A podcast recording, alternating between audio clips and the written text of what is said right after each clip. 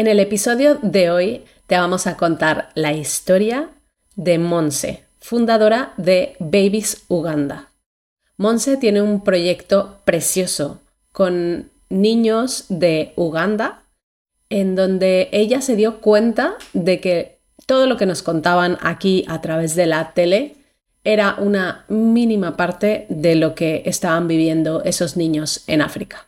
Ella decidió un día tomar un avión, ir a verlo por sus propios ojos y regresó con la idea de crear una asociación para ayudar a estos niños en Uganda.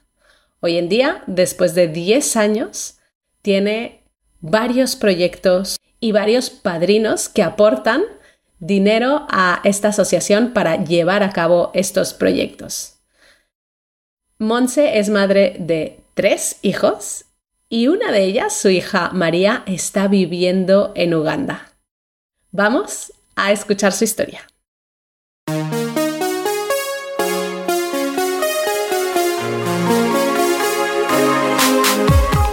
Bienvenida a Madres Reinventadas, presentado por Billy Sastre, un podcast para madres que están redefiniendo el concepto de trabajar sin renunciar a su vida familiar.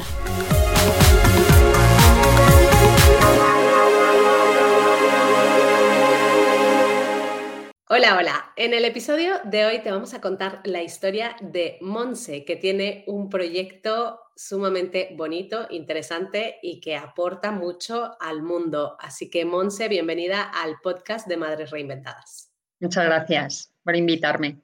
Un placer tenerte aquí y contar un poco más sobre tu proyecto, pero antes de empezar, eh, para que nos cuentes eh, del proyecto, queremos que nos cuentes cómo se llaman tus hijos y qué edades tienen. Pues tengo tres hijos. La mayor se llama Alejandra, que tiene 27 años. Luego está María, que es la que vive en Uganda, que tiene 25.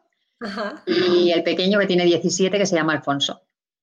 Wow, o sea que ya los tienes ya casi creciditos ya. Sí, sí, sí, sí. El, último acaba, acaba de terminar segundo de bachillerato, así que ya como todos fuera del colegio.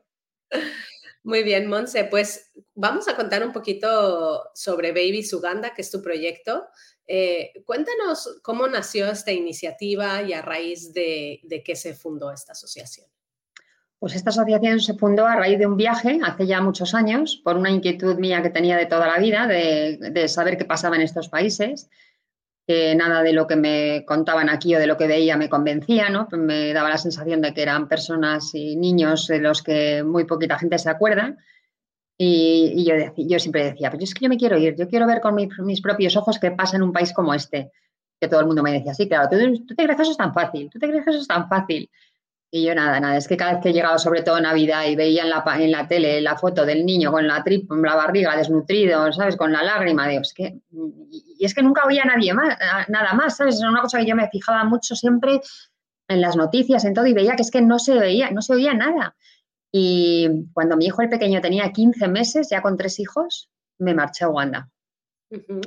fui, en principio me iba a ir con una amiga mía que llevaba muchos años haciendo durante dos meses al año cosas de este tipo con casas de la Madre Teresa de Calcuta. Y ella se, normalmente se iba dos meses de verano, pero justo el año en que yo quería ir, ella se iba septiembre y octubre y yo eran unas fechas fatales para mí porque pues con principios de colegio, libros, uniformes, bueno, pues nada, entonces, bueno, vi que había una ONG que había trabajado con el Ayuntamiento de Guadilla y de Majadahonda, que es donde yo vivo. Llamé a servicios sociales y me fui con ellos. Estaban en Uganda, como me podía haber ido a cualquier otro país. ¿eh? Y me fui allí. Y, bueno, pues mm, en ese viaje conocí a Remy, que es una mujer ugandesa que eh, estaba en un orfanato, en un sitio con treinta y pico bebés y lo cerraba por falta de medios. Y la dije, la dije, espérate, Remy, a ver si cuando llegue a España eh, puedo hacer algo, ¿no? Y cuando llegué aquí, pues bueno, pues ese mes conseguimos mandar 750 euros para que se mantuviese abierto, que a día de hoy sigue abierto, o sea, es el principio de Babies Uganda, la Babies Home. Sigue gestionándolo Remy, o sea, nosotros seguimos colaborando mensualmente económicamente, pero es ella la que lo sigue gestionando y ese fue el principio de Babies. En ese, nada más volver aquí, ya eh, conocí, vamos, ya conocía a Maribel, que es mi compañera, vamos, vamos, que trabajamos juntas, bueno, María, Maribel y yo, pero bueno, María está en Uganda y Maribel y yo desde el principio nos pusimos a trabajar juntas. Ella ya tenía mucha experiencia trabajando en, esta ONG con la que yo viajé al principio. Entonces, pues bueno, desde el principio hemos estado juntas y, hasta el día de hoy, hasta el día de hoy, vamos. O sea que desde el principio. A ti esa inquietud de por ver cosas en la tele que decías esto no puede ser real. Y cuando llegaste allí y, y contrastaste lo que tú ya sentías desde un inicio, sí fue así. O sea, sí llegaste a este país y dijiste, es verdad, no nos cuentan ni la mitad. Totalmente. O sea, lo primero que comprobé es que la realidad superaba a la ficción, ¿no? Como se suele decir. A muy pocas personas les importa lo que pasa en estos países. Eh, yo ahora pongo mucho el ejemplo de lo que ha pasado con, con Ucrania, ¿no? Que, es verdad que, bueno, que como es un país eh, que nos, o una situación en la que, esperemos que no, pero nos podemos ver cualquiera de nosotros en cualquier momento, parece que nos es mucho más fácil empatizar con lo que sea y todos de alguna manera nos hemos volcado haciendo lo que sea, ¿no? Pero ¿qué pasa con países como Uganda, por ejemplo? Pues que nos es súper difícil, a la gente le es súper difícil empatizar, porque como afortunadamente jamás nos vamos a ver en esa situación, pues eso creo, crea muchísima más distancia en todo. Entonces, pues es un hándicap, es un problema añadido que tenemos en este trabajo, claro, porque acercar todo esto aquí, pues es complicado. Simplemente que a la gente les interese, ¿sabes? Por ejemplo, uno de nuestros ingresos fundamentales, que es el de los padrinos, ¿no? que es el que nos permite organizarnos, que hay veces que me preguntan, ¿y cuál es la cantidad mínima y la cantidad máxima? Digo, pues la mínima que no tenemos ni máximo ni mínimo, cada uno aporta lo que puede. Pero yo siempre digo, fíjate lo mínimo si es mínimo, que simplemente con lo que te estoy contando y te interese, muchas veces me es suficiente, ¿sabes? Porque es que hay personas que es que ni siquiera les interesa lo que pasa. Pues es, claro, yo cuando con el COVID, que hay gente que decía, uy, qué bien estáis en Uganda con el COVID, yo decía, pero tú cómo lo sabes, si es que nunca ha salido nada de COVID en Uganda. O los campos de refugiados, que se oye tanto ahora de Grecia, de Turquía, los campos de refugiados más grandes del mundo están en Uganda de todos los refugiados que entran diariamente de Sudán del Sur o del Congo. O sea, no, no, es como que no interesa, ¿sabes? son países bastante olvidados, la verdad, desgraciadamente. Monse, entonces, y, y mm, esa necesidad de, crear algo, un proyecto, eh, ¿Fue fácil el inicio de, toda, de crear una asociación? Entiendo que no es nada fácil. ¿Y cómo mantuviste ese contacto con, la gente de Uganda? Bueno, pues no fue nada fácil. De hecho, fíjate, yo me fui, como te digo, ya hace, pues yo qué sé, 15, no sé, 15 años o 16. Y el año pasado hicimos nuestro décimo aniversario de Babies Uganda como tal. ¿Por qué? Porque desde ese primer año hasta que se pudo empezar, ninguna vivíamos allí, porque ahora María vive allí, pero ninguna vivíamos allí. Y entonces, ¿qué pasa? Que hasta que consigues gente de confianza, gente local, que es muy importante trabajar con gente local. Allí tenemos una persona que se llama Tony, que es eh, eh, nuestra persona de confianza allí ugandesa. Y bueno, pues eh, tienes que trabajar con gente local. Entonces, fíjate, durante todos esos años nos centramos únicamente en la Baby's Home, porque teníamos muy controlado dónde iba ese dinero, para lo que se destinaba y no vivíamos allí. Ahora, claro, no tiene nada que ver. O sea, el principio a lo que se ha conseguido ahora después, eso casi ya de 11 años, pues fíjate, ahora tenemos un colegio para más de 650 niños, un colegio de niños ciegos, una clínica de atención primaria, pero vamos que tiene área de maternidad, de oftalmología, de fisioterapia, laboratorio, de maternidad, una clínica dental. Eh, estamos empezando la construcción de un colegio de secundaria. Bueno, trabajamos en una de las islas más pobres del país, que se llama Zinga, que pagamos la alimentación de los niños. Eh, bueno, y luego pequeñas cosas que van surgiendo y que, bueno, si podemos afrontarlas, pues tenemos la, ventaja de que al vivir allí María, pues nos llegan pasos muy cercanos y a los que podemos dar seguimiento y, y pues intentamos echar una mano. ¿Cómo, fue que María fuera a vivir? O sea, ¿cómo fue que, ella tuviera esta iniciativa de decir, venga, yo quiero irme a vivir ahí? ¿Cómo nació esto? Pues esto nació, mm, mira, yo nunca me quise llevar a ningún hijo mío a Uganda, nunca. Yo decía, esto es muy vocacional, si algún día alguno quiere ir, ya irá. ¿no? De hecho, Alejandra la mayor fue y, ha ido más veces y va y viene. Y María cuando quiso ir fue. Yo nunca coincidí con ellas, ahora evidentemente sí porque María vive allí. Pero María pisó, pisó aquello por primera vez en el 2017 y desde ese primer momento yo ya sabía que María se iba a quedar allá a vivir, que era su sitio. Y al final es lo que pasó. Ella empezó a ir todas las, siempre que podía, en las vacaciones de la universidad, eh, siempre. Y luego con el COVID la concedieron las prácticas de la universidad en Uganda. Ella hizo económicas y negocios internacionales en inglés. Eh, la concedieron allí las prácticas. La coincidió con el COVID. ¿Y qué pasó con el COVID? Que se quedó allí, encerrada. Cerraron el aeropuerto. Y entonces, pues bueno, lo que iban a ser, lo que iba a ser menos tiempo, pues se quedó allí seis meses y ya fue, no hubo marcha atrás. O sea, ya nunca más ha querido volver. Viene un par de veces al año y dos o tres semanas y nada, es su sitio. Así que allí la tenemos.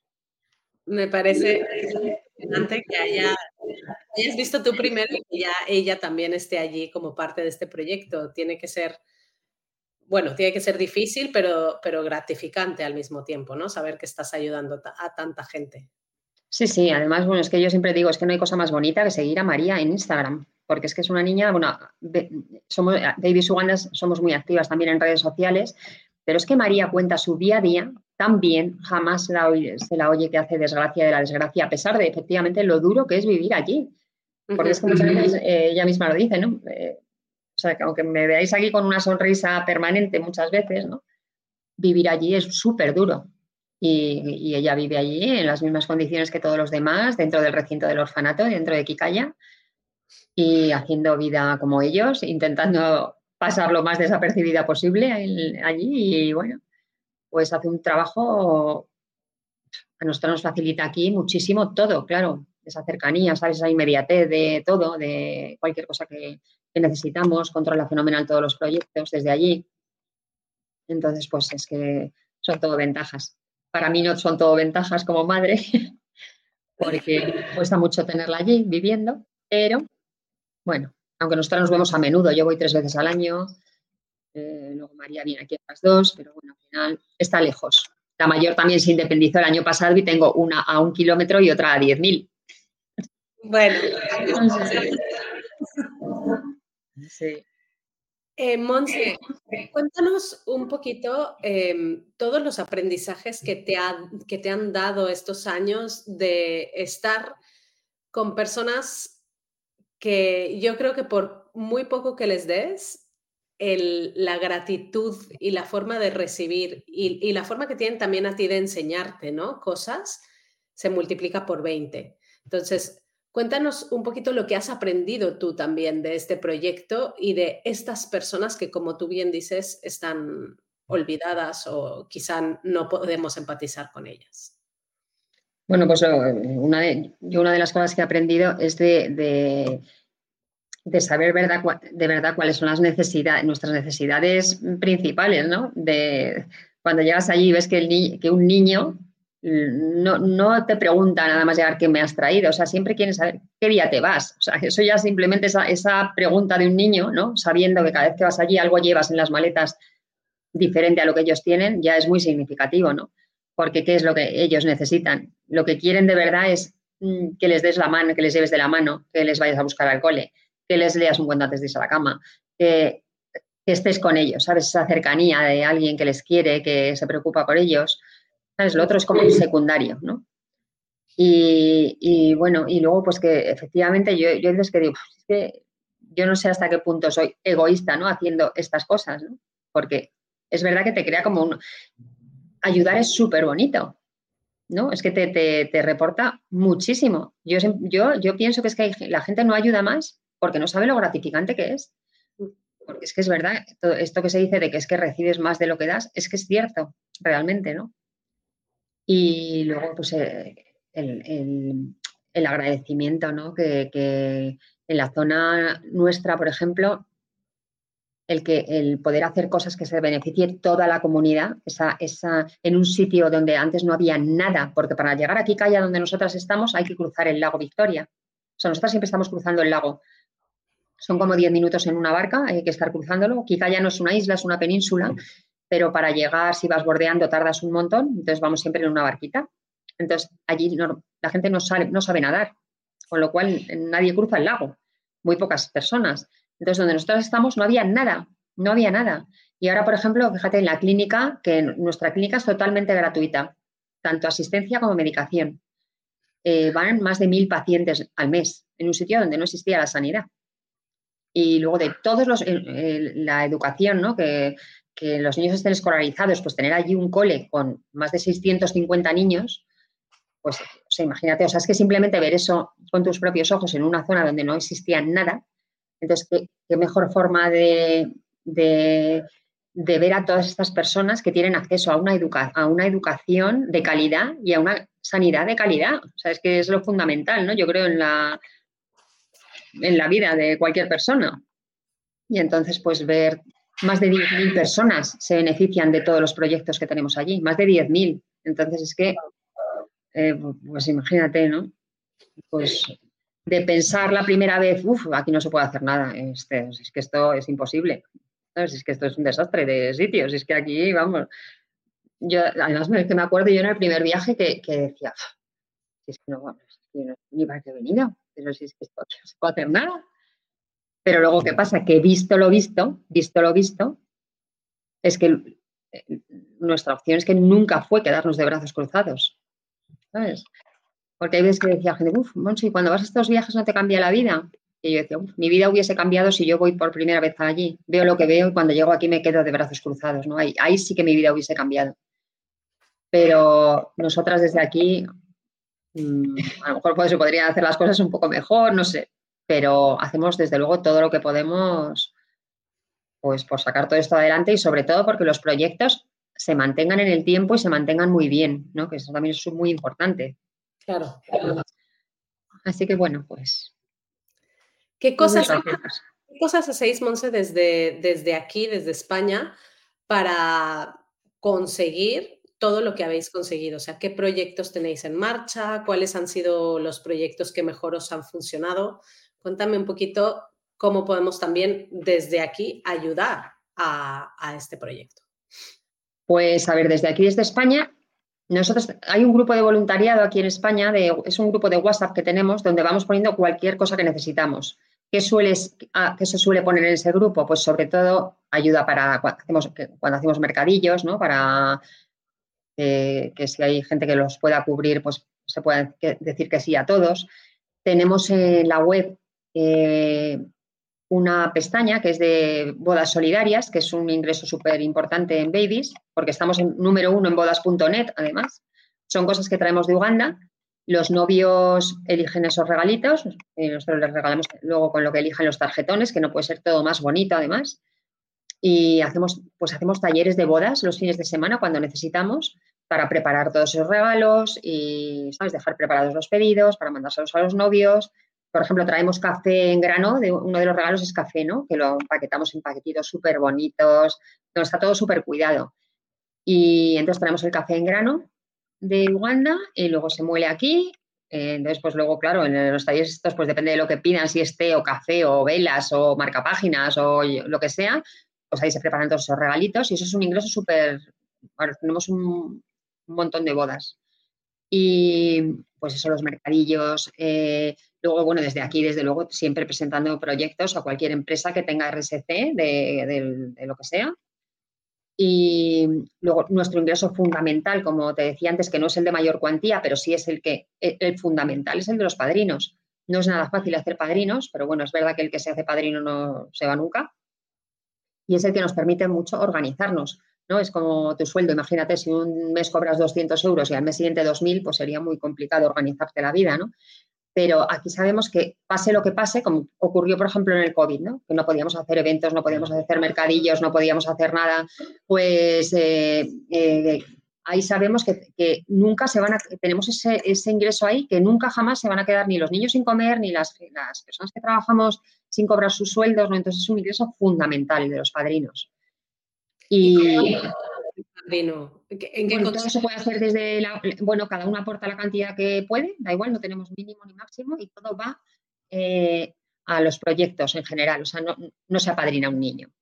No, no, se apadrina un niño. eh, se apadrinan el proyecto. O sea que yo, creo, yo creo que eso, yo creo que es que lo hace, lo hace todo el mundo, vamos, en realidad. O sea, tú no puedes, que tienes a 32 niños allí y el que está apadrinado tiene más ventajas, digamos, que el resto, ¿no? Todo va, todos se benefician por igual. Y todo se puede hacer desde la web. Todo se puede hacer desde la web. La web es babysuganda.org. Wow. O sea, y, por ser padrino, em, ¿te llega a ti algo, algún tipo de información de lo que estás ayudando a construir o de qué manera también tú te involucras para saber qué proyectos hay en marcha y qué estás haciendo? Sí, sí, nosotros cada tres, cuatro meses mandamos una newsletter a todas, las, a todas las personas que colaboran y, todo el mundo está informado de todo lo que se está haciendo.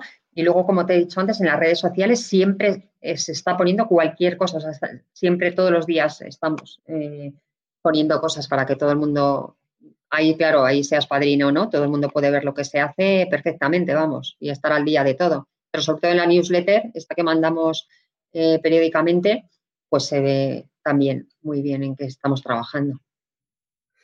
Wow, Monse, pues, enlaces de todo lo que has comentado de la, vuestra página web, de el perfil de Instagram de María, por supuesto, también de vuestra... María, María escribió un libro el año pasado. ¿Sí?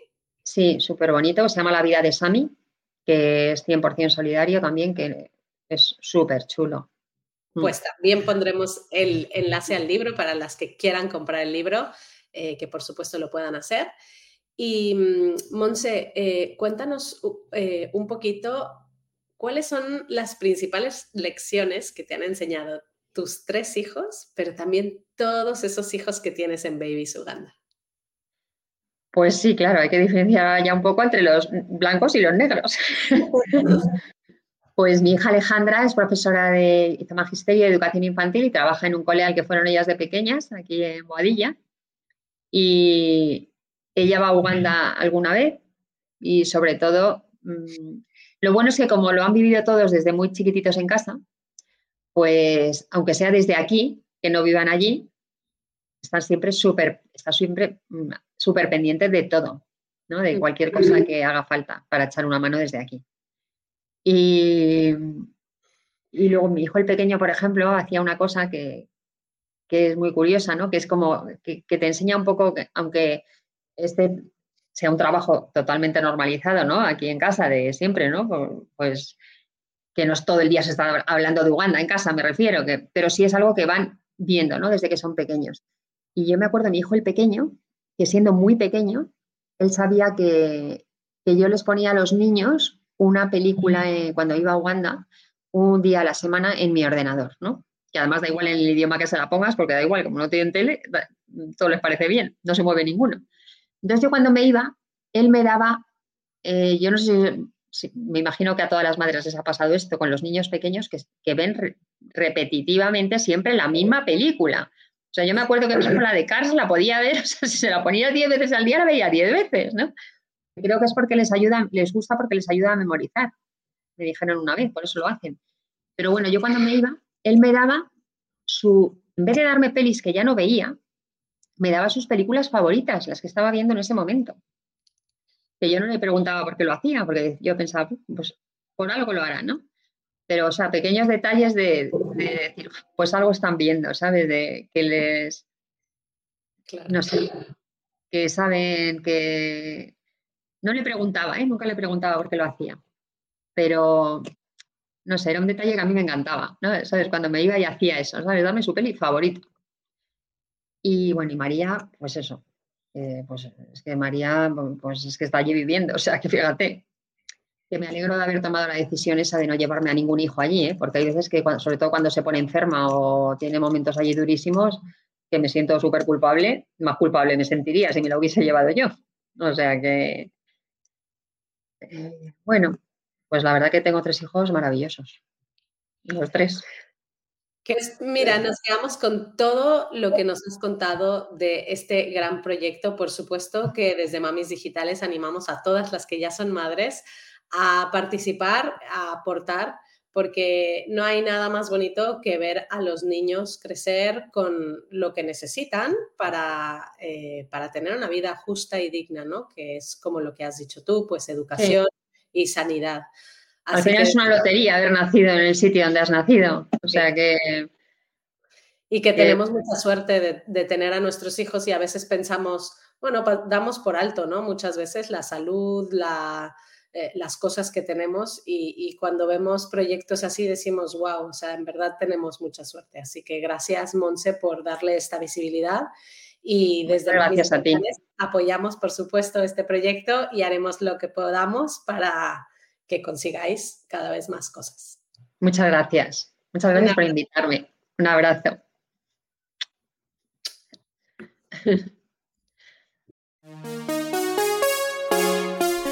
Muchas gracias por escuchar Madres Reinventadas. Si has disfrutado del episodio de hoy y no quieres perderte los siguientes, no olvides suscribirte a nuestro podcast en la web madresreinventadas.com o la aplicación gratuita de iVoox. Te esperamos la semana que viene.